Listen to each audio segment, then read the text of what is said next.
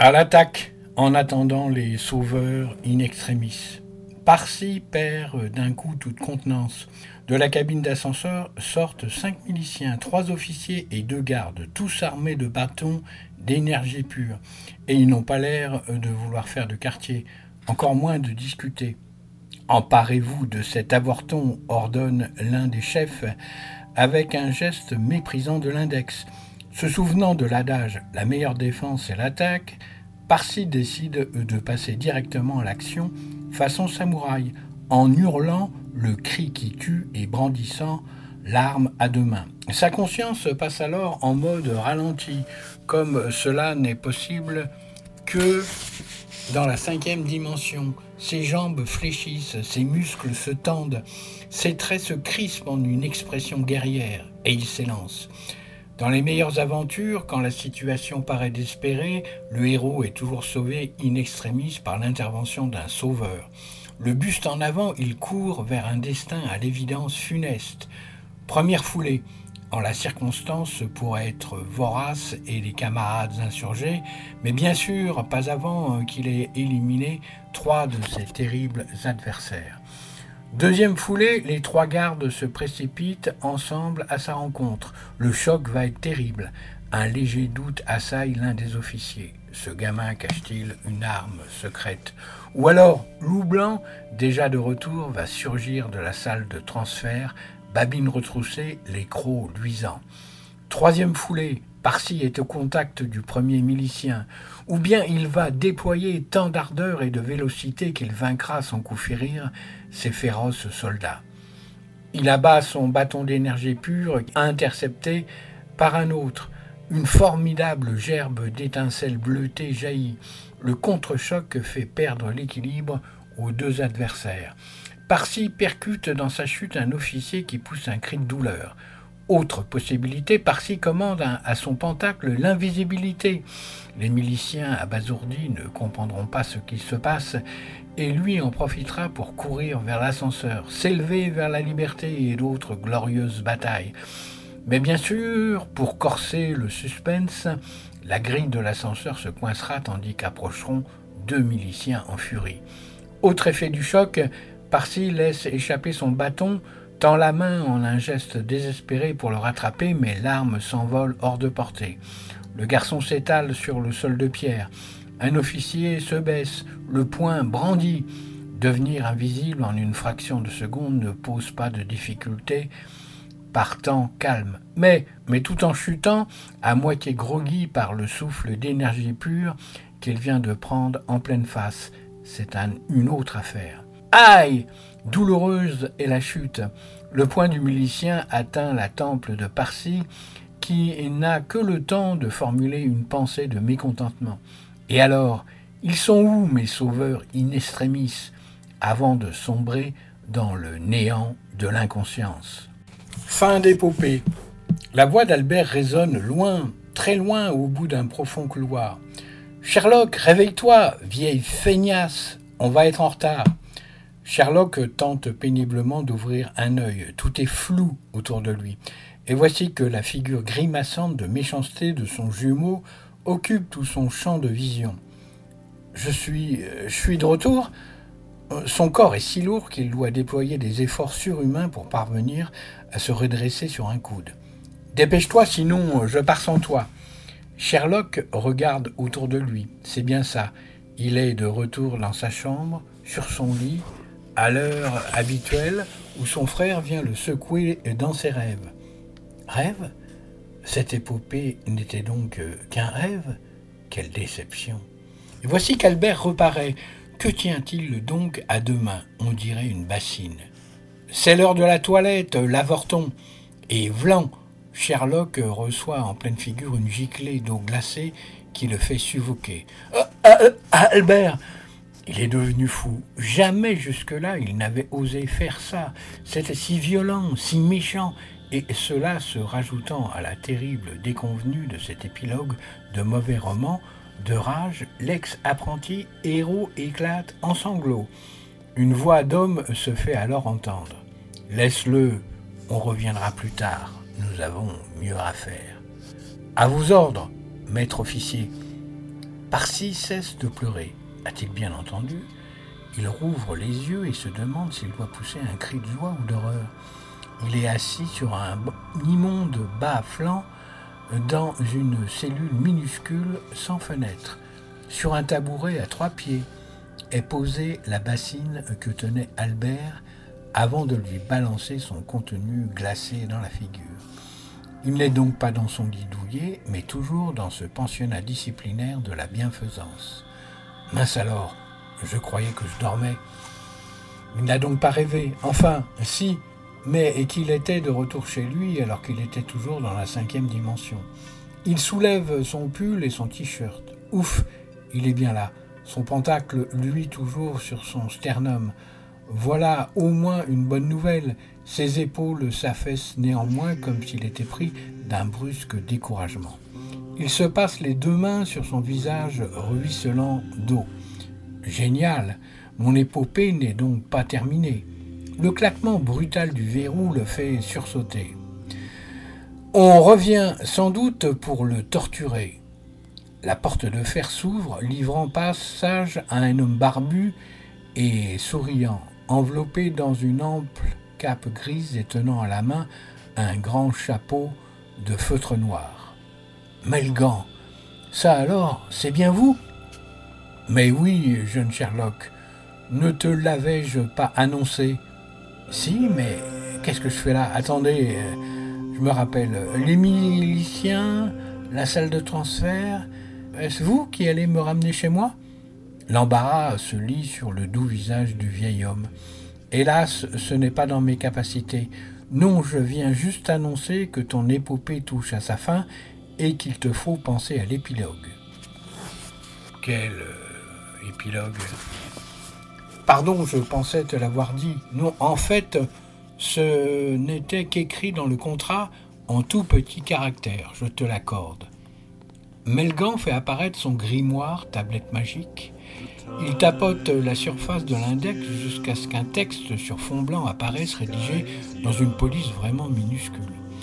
Voyons, c'est marqué là. Une fois l'épopée consommée, lit-il en se caressant la barbe, le contractant acheteur, c'est-à-dire toi, Sherlock, devra s'acquitter du paiement ci-dessous indiqué, dont la nature dépendra de la satisfaction du contractant vendeur, c'est-à-dire moi. Sherlock réalise avec effroi que c'est un pacte faustien qu'il a signé, c'est-à-dire avec le diable, et qu'en conséquence, vous venez me réclamer mon âme, c'est ça? Ton âme, fichtre, qu'en ferais-je Non, non, c'est moins, euh, comment dire, euh, grave que cela. Enfin, cela dépendra de toi. Pardonnez-moi, monsieur Melgan, mais je ne comprends rien de ce que vous dites. Combien est-ce que je vous dois? À la banque, mon grand-père m'a ouvert un livret sur lequel j'ai 536 euros. Est-ce que ça serait suffisant? Melgan éclate de rire. c'est trop drôle. Vraiment, jeune Sherlock, tu as autant d'humour que de courage. En fait, ce n'est pas toi qui dois quelque chose, mais moi. Vous Moi qui d'autre C'est écrit là, dans notre contrat. En paiement de sa satisfaction, étant admis que l'épopée aura atteint un niveau satisfaisant d'aventure, de suspense et d'humour, et que le contractant héros aura su se rendre attachant, le contractant lecteur s'engage à rémunérer l'acteur de l'épopée selon les modalités de son choix. En numéraire ou en dénouement, je traduis, soit j'alimente ton livret d'une somme de 12 672,72 euros, soit je t'offre un dénouement au choix. Que décides-tu? Grand silence, abasourdi, perplexe, inquiet, un peu amusé tout de même, bref, plongé dans une confusion de sentiments contradictoires ingérables, Sherlock alias Parsi ne trouve pas de réponse à donner. Je peux réfléchir? Mais oui, bien sûr. Prends cependant en compte que d'ici à une minute ou au maximum deux, les gardes miliciens vont revenir te chercher. Ils commenceront par arracher ton pentacle de ta poitrine, puis te transporteront avec les ménagements que tu imagines jusqu'à l'infirmerie où tu subiras un interrogatoire serré à l'issue duquel ta mémoire sera effacée. Donc, nous disions 12 672,72 euros ou un dénouement au choix. D'accord? D'accord pourquoi? Les 12 000 Euh, non, le dénouement. Tiens, j'entends les miliciens qui reviennent. Tu disais Le dénouement, je prends le dénouement. Un fin sourire se forme sur les lèvres du marchand. Il lève l'index droit, tel un maître de classe s'apprêtant à annoncer une grande nouvelle. Puis il demande à Sherlock de bien vouloir lui présenter ses paumes. Car tu vas recevoir ton épopée correctement imprimée et reliée. Ah, fait le garçon euh, perplexe. Ferme les yeux. Voilà, rouvre les yeux. Oh Sur les mains du jeune homme repose un gros livre avec une magnifique couverture. Oh, mais c'est moi là s'exclame-t-il en riant. Et là, Morgane et Loup Blanc, ceux qu'ils sont réussis. Bravo à l'illustrateur. Puis il lit le titre, La Ligue des malfaisants héroïques, et le nom de l'auteur, Amelius Melgan. C'est vous, s'exclame-t-il en riant. Exact, mais je ne suis que le conteur. Toi, tu es l'acteur principal de ton histoire, qui d'ailleurs n'est pas tout à fait terminée. Veux-tu bien te rendre à la fin du livre, s'il te plaît, à la dernière page? Ce que Sherlock y découvre le plonge dans la plus grande perplexité. La page 246 a pour titre de chapitre Dénouement. Il lit à haute voix ce court texte. À toi, cher lecteur, le privilège du fin mot de l'épopée de Sherlock Blinder, dit Parsi, membre de la Ligue des malfaisants héroïques. Imagine-la et elle sera à toi, rien qu'à toi. Il est signé Amelius Melgan, marchand d'épopées. En dessous ne sont imprimées que des lignes en pointillés qui n'attendent qu'une plume pour être remplies. Parsi revient sur la fin du chapitre précédent et lit avec effarement qu'il s'agit du récit rigoureusement exact de son rêve. Quand Albert lui a balancé une bassine d'eau dans la figure, puis de son réveil ici dans la cellule de la milice, de l'entrée de Melgan. Enfin, tout en bas de la page figurent les mots suivants. Enfin, tout en bas de la page figurent les mots suivants. Dénouement. À toi, cher lecteur, le privilège du fin mot de l'épopée de Sherlock Blinder, dit Parsi, membre de la Ligue des malfaisants héroïques. Imagine-la, et elle sera à toi, rien qu'à toi. Amélius Melgan, marchand d'épopées. Bien, amis auditrices, amis auditeurs de Radio Méga, euh, vous avez eu droit à la fin euh, du roman d'Amélius Melgan, La Ligue des malfaisants héroïques. Et maintenant, donc, dans cette euh, translation, voici un roman participatif. D'abord son titre, La Voix du Fer, FER, c'est un roman participatif, effectivement écrit par... Johan Mabi qui se déroule euh, sur un groupe Facebook. Mais qu'est-ce qu'un roman participatif?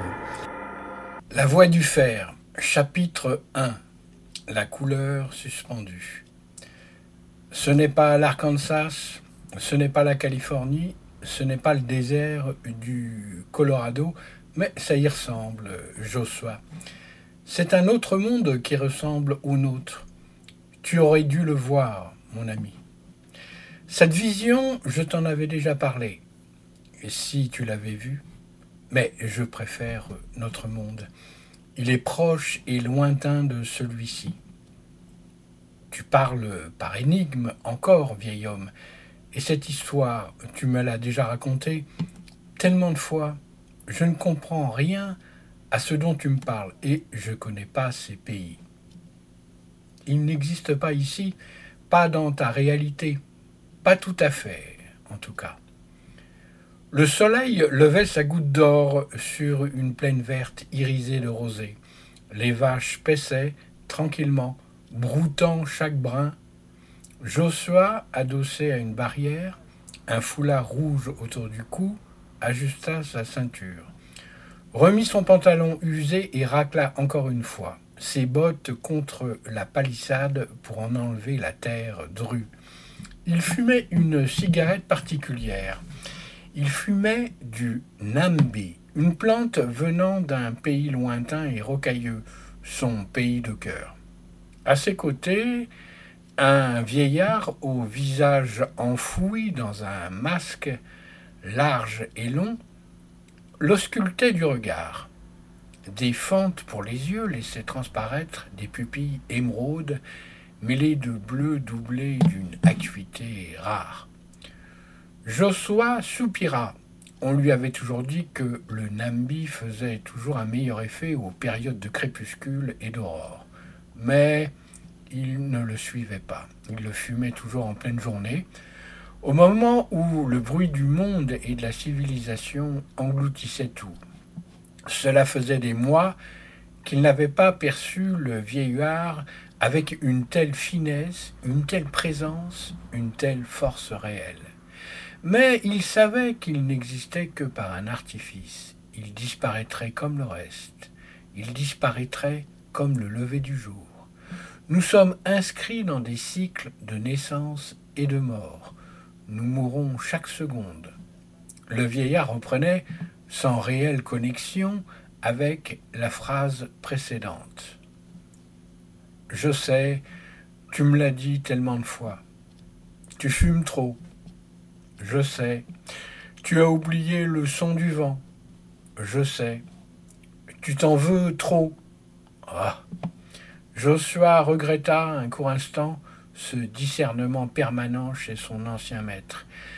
Ce dernier commençait à s'évanouir dans l'air, devenir translucide, puis quasi imperceptible. Le jeune homme remit machinalement le col de son veston en place, observant les bêtes, constatant qu'aucune ne semblait s'enfuir. Puis, par réflexe, il toucha son colt. Tu t'effaces déjà? La voix s'affaiblissait. Petit homme à la main de fer, grand homme au cœur d'acier. Un rire du passé. Nous sommes inscrits dans des cycles de naissance et de mort. Josua soupira. L'aube disparaissait et avec elle ses perceptions accrues.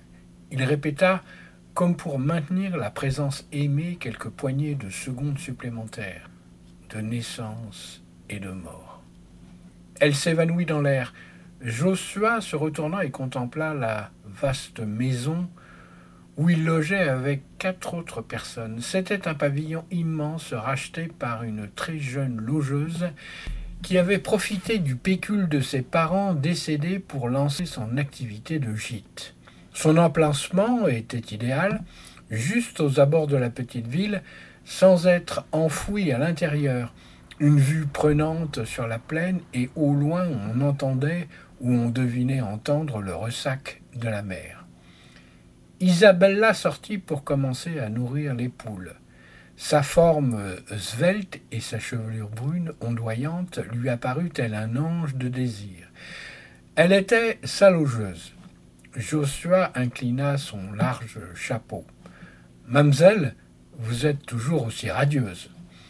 Son sourire blanc, quoique toujours possédant une certaine appréhension du contact humain et une tension dans le visage, resplendissait. Bonjour, monsieur Gavroche, Joshua n'aimait pas son nom. Il sonnait comme un misérable. Il donnait l'impression qu'on l'avait alourdi avec les pierres du passé. Et c'était un peu le cas. Son vieil ami lui répétait souvent Dans mon autre monde, pour célébrer ta victoire, un homme a écrit un roman sur toi. Tu n'étais qu'un jeune enfant. Puis il appuyait son propos. Tu es toujours un jeune enfant.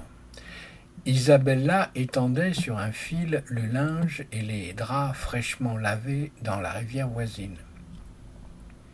La courbe de ses reins et la vigueur de ses gestes témoignaient de sa vitalité, de sa jeunesse. Tout juste âgée de dix-sept ans, elle en paraissait vingt de par sa haute stature et ses formes pleines et entières de femme. Beaucoup d'hommes voyaient en elle une célibataire à séduire, une femme au foyer à combler et surtout une beauté indépendante. Là demeurait le problème pour euh, toutes les autres femmes de la petite ville de Minstown. Mais Josua ne s'y trompait pas. Bien que séduit par sa beauté physique évidente, c'était surtout la finesse de son regard et de ses traits. Ses muscles fins mais solides qui témoignaient de la dureté de la vie passée, peut-être trop tôt, trop vite, trop violemment, sur ce corps encore en formation.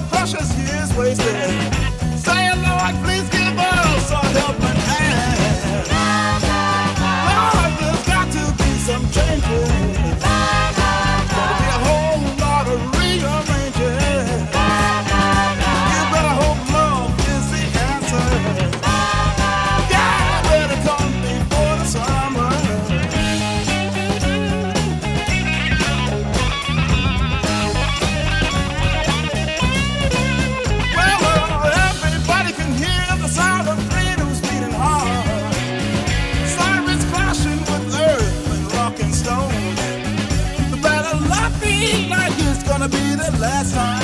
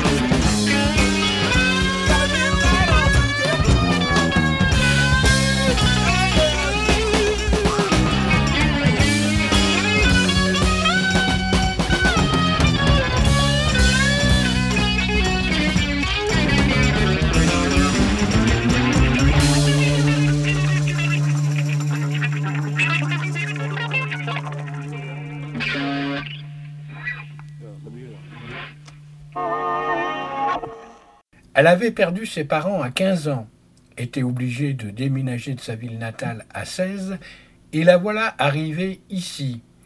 Il y avait tout juste sept mois. Le soleil avançait à mesure que Josua pensait. Il consulta sa montre à gousset, un vestige de la Grande Guerre pris à un officier mort. 10h15. Il allait être en retard. Se dirigeant vers la grange, il salua une nouvelle fois Isabella et voulut oublier les convenances, faire l'homme et la prendre dans ses bras, la forcer à l'embrasser, peut-être plus. Puis il songea au, qu'en dira-t-on, aux rumeurs. Si les ragots ne le détruiraient pas, lui, ces derniers seraient une forme d'acidité permanente pour la jeune femme. Et puis, tout était dans le mot forcé. Il ne pourrait jamais s'y résoudre, contrairement à ses pères qui n'hésitaient pas une seconde à tenter de séduire les plus jeunes. Prenant pied à l'étrier, il contempla une dernière fois les vaches et le taureau qui s'inscrivaient au loin. Une statue de terre découpée dans l'azur tranchant, l'astre solaire le rendait rayonnant. Trottant à pas légers sur le chemin herbeux, il arriva rapidement en pleine effervescence. Minstown représentait ce genre de ville où toutes les activités se concentraient dans l'avenue principale. C'était l'heure chaude, l'heure des commerces ouverts, où les salons dansaient, les différents magasiniers appelaient les clients, chapeliers, horlogers, épiciers, les cohues se mêlaient aux enfants, aux cow-boys, à cheval, aux hommes dans leur rocking chair, chiquant et crachant par terre. Il y avait un mélange de marché à l'ancienne où les propriétaires n'hésitaient pas à appeler, crier pour rameuter le peuple et de villes nobles où, une fois le client appâté, ce dernier devenait roi et où son hôte appliquait des règles strictes de bienséance, d'accueil et de marchandage. Joshua ouvrit une petite boîte en bois où il les rangeait précieusement, et se ralluma une cigarette de Nambi. Le Nambi permettait d'améliorer l'essence et de rentrer dans un état de conscience modifié où l'on pouvait presque entendre la nature parler. Il savait que c'était une mauvaise idée, au regard du lieu où il se trouvait, mais il ne pouvait s'en empêcher. Il inspira. C'était une mauvaise idée. Les sons s'amplifièrent. Perçut la lumière accrue avec une violence insoutenable, l'obligeant à baisser son chapeau sur ses paupières au maximum. Le toucher des rênes et le cuir de la selle frotta sur ses jambes à travers le pantalon. Il percevait dans son dos les regards des curieux, le reconnaissant, le salut des hommes le respectant, la fausse timidité des dames désirant lui parler. Ses narines inspirèrent et il put sentir l'intensité des mélanges chimiques d'hormones autour de lui, la salive, la transpiration ainsi que les humeurs, tant de la colère des enfants que de l'amusement des mères, de la tristesse des vieillards solitaires et le caractère taciturne et renfermé des vieux roublards. Il perçut le vent autour de lui, fin, quasi intouchable, prendre une dimension plus souple, plus dense et l'enlacer. La poussière âcre soulevée par les chevaux et la sueur omniprésente l'enveloppa et le fit tousser. Mais le plus important, ce qu'il recherchait à chaque fois, il entendit de nouveau cette voix lui dire Tu n'es qu'un enfant. Le visage masqué lui apparut au sol, modelé dans la terre meuble. Il voulut lui parler comme au matin, mais le sable s'effaçait à mesure des pas, des sabots, des chaussures. Enfant, main de fer. La voix s'entrecoupait avec l'agitation de la foule. Cela l'agaçait car il ne percevait que trop bien l'intégralité des sons alentours. Cependant, une autre voix réelle lui indiqua qu'il était arrivé. Joshua Gavroche est l'homme de la situation, monsieur Penforth. Il connaît la contrée comme nul autre. Sans Nambi, il n'aurait jamais entendu cette conversation qui se déroulait à fenêtre fermée, un étage plus haut de la maison où il harnachait son cheval.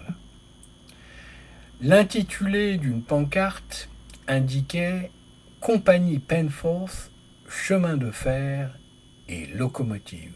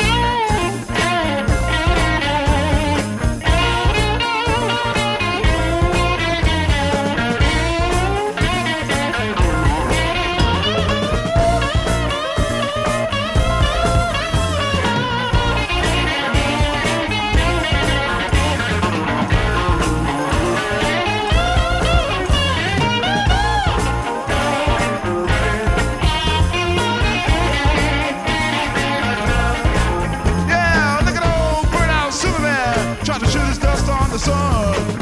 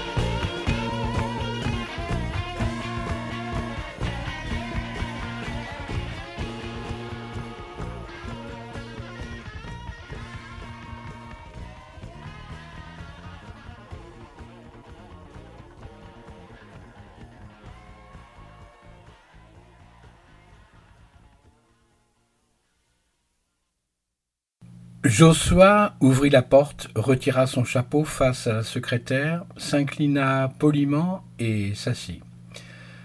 Monsieur Penforth va vous recevoir dans quelques minutes. Fort aimable à vous, j'ai tout mon temps, prenez le vôtre. Elle rougit. Le jeune homme se sentait curieux d'en découvrir plus. Les voix poursuivaient. Je n'ai pas confiance en lui, O'Brien. Son parcours atypique, ses relations anciennes, sa façon de regarder le monde, il est une étoile dangereuse. Tout le monde l'aime ici et ailleurs. Le pays entier l'aime. Ça pourrait se retourner contre nous s'il décide de faire autrement ou faire à sa manière. Son parcours atypique, M. Penforth, est une force. Il est le seul à pouvoir communiquer avec les autochtones, et il fait partie des rares sans qui nous n'aurions pu gagner cette guerre.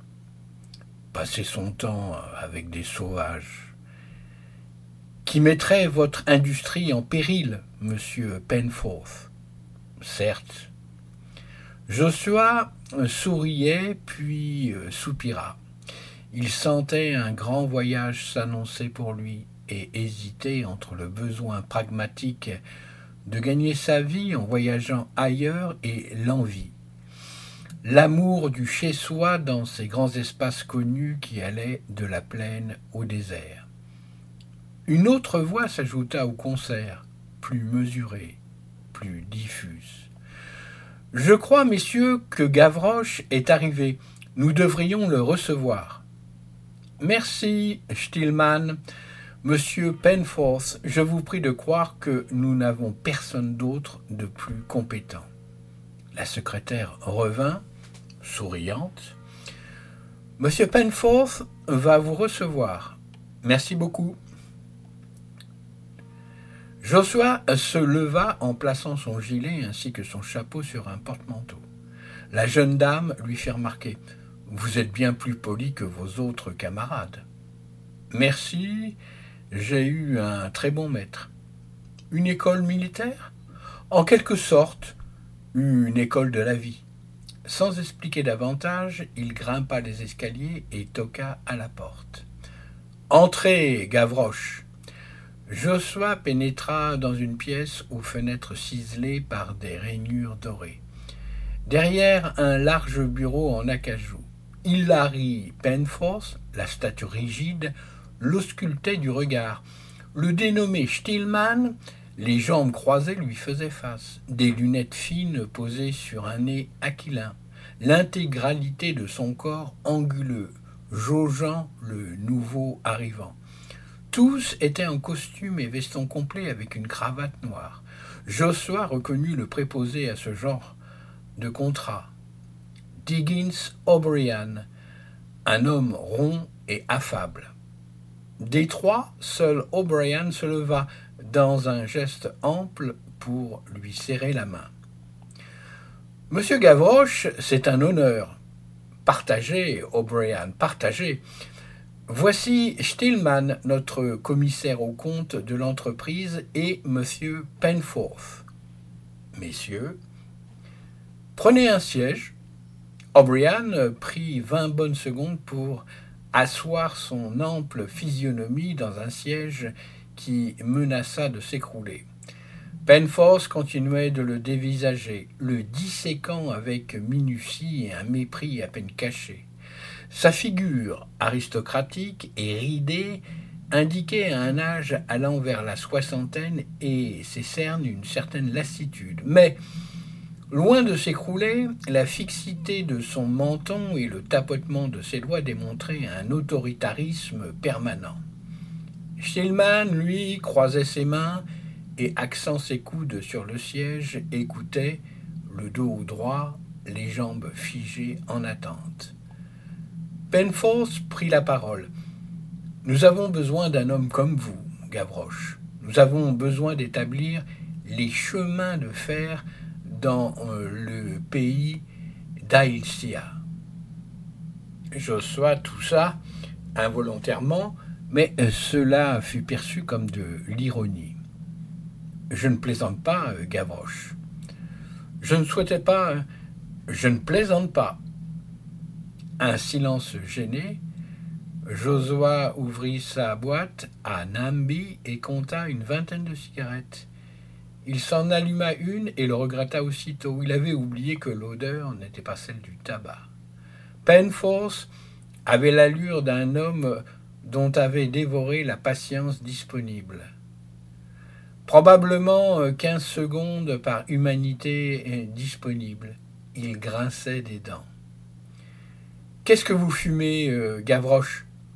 Josua grinça des dents et songea que s'il expliquait que la plante venait d'Ailsia, il risquait d'être définitivement radié du projet et probablement envoyé en prison.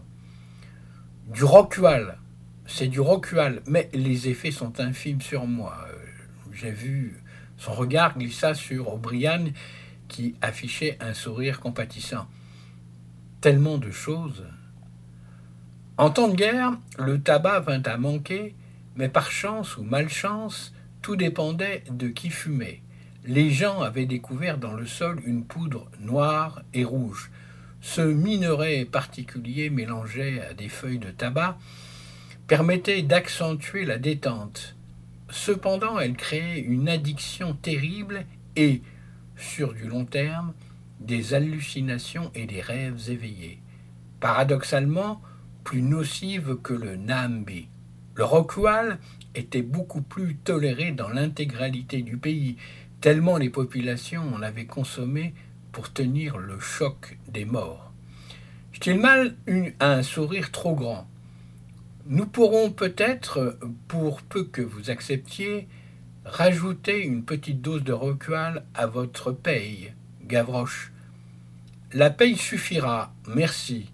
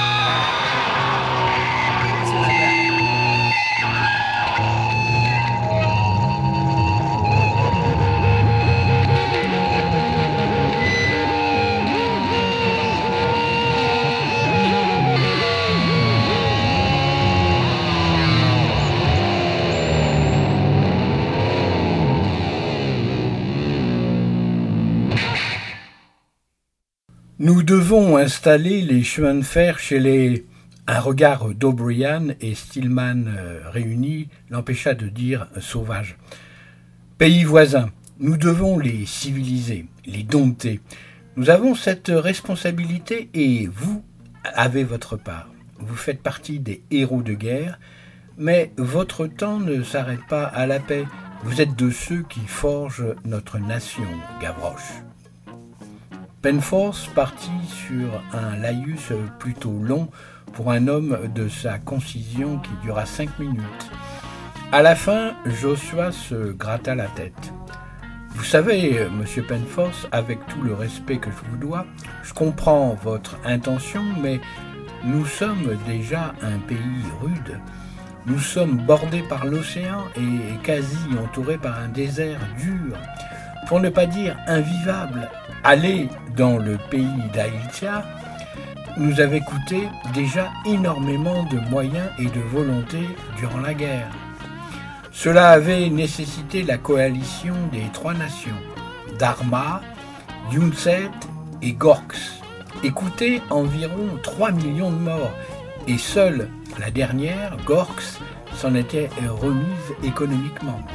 La volonté colonialiste de l'alliance de ces trois pays en bordure de mer s'était heurtée à l'âpreté des déserts et surtout à la force des tribus et des nations vivant dans ces immenses gorges de roches grises, car Aeltia était un pays entièrement taillé dans la pierre et l'humidité, mêlé de marécages et de vent.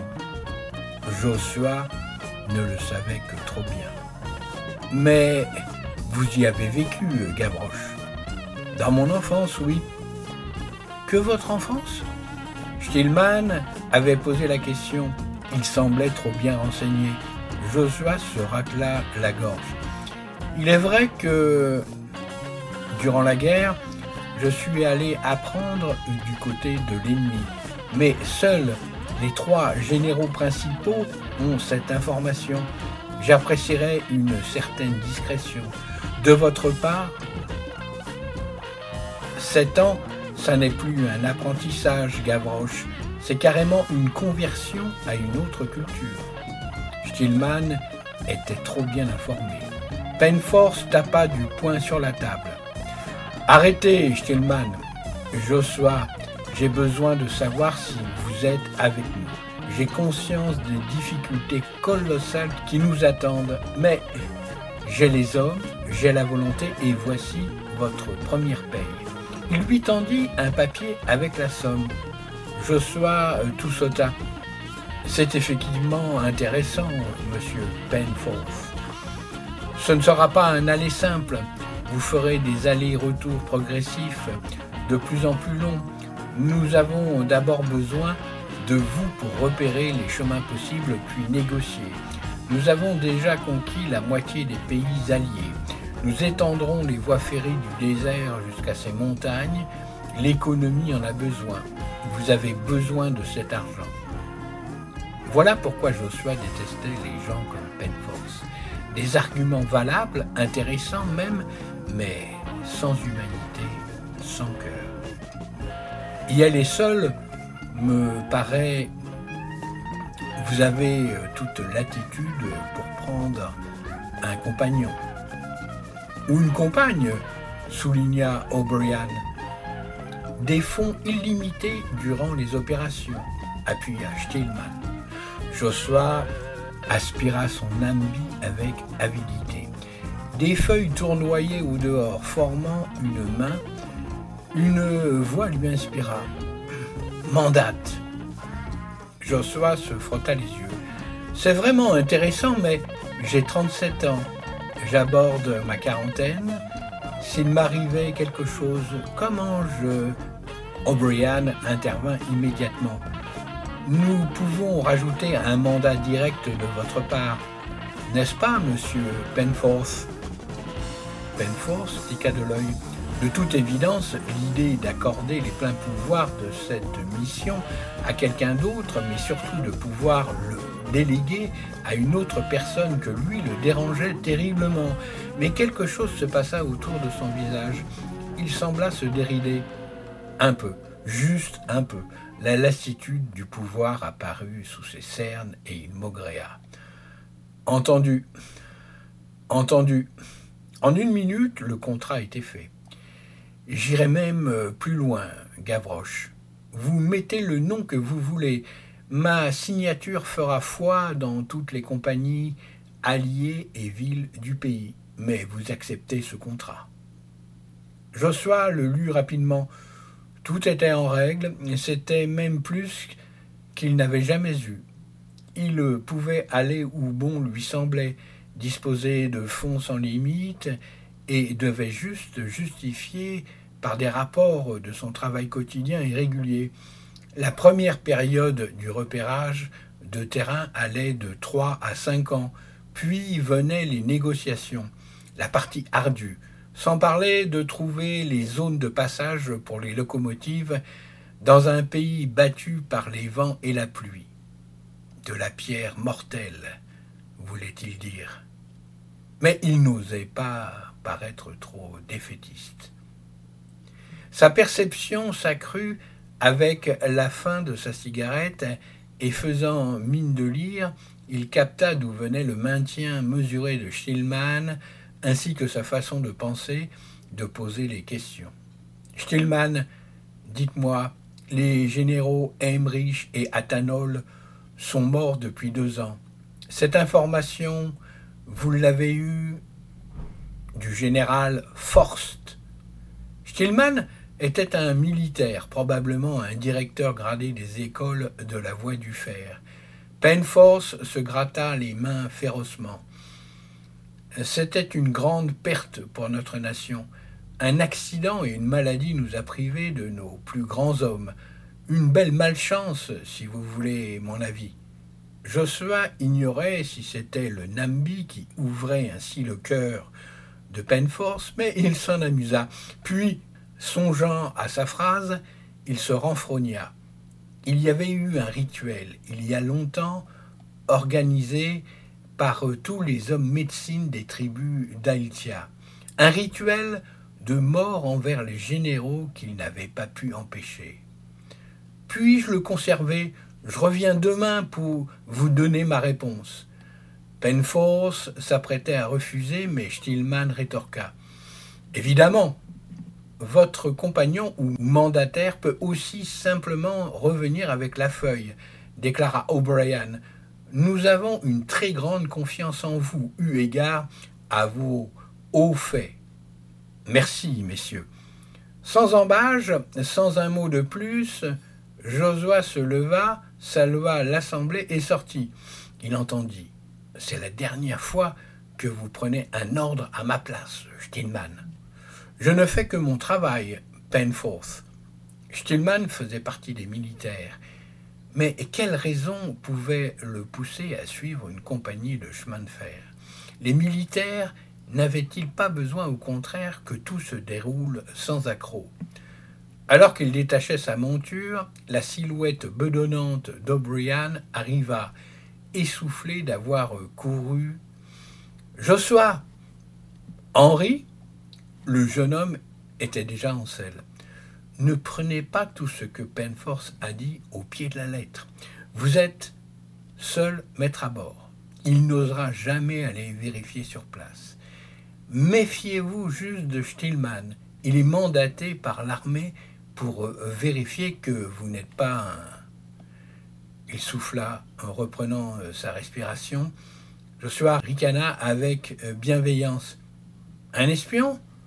Ah, si vous saviez à quel point les tribus ont mis la guerre de côté, nous sommes probablement les plus touchés parce que nous avons nous-mêmes déclenché.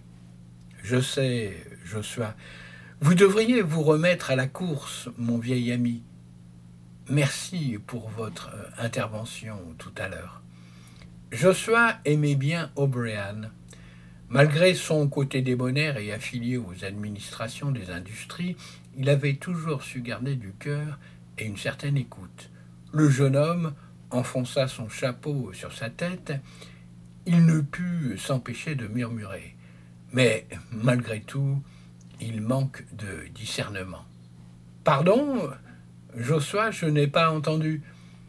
Le cavalier étendit son sourire de vainqueur. Bonne journée, O'Brien. Alors qu'il s'éloignait au trot, il parvint au bord de la ville.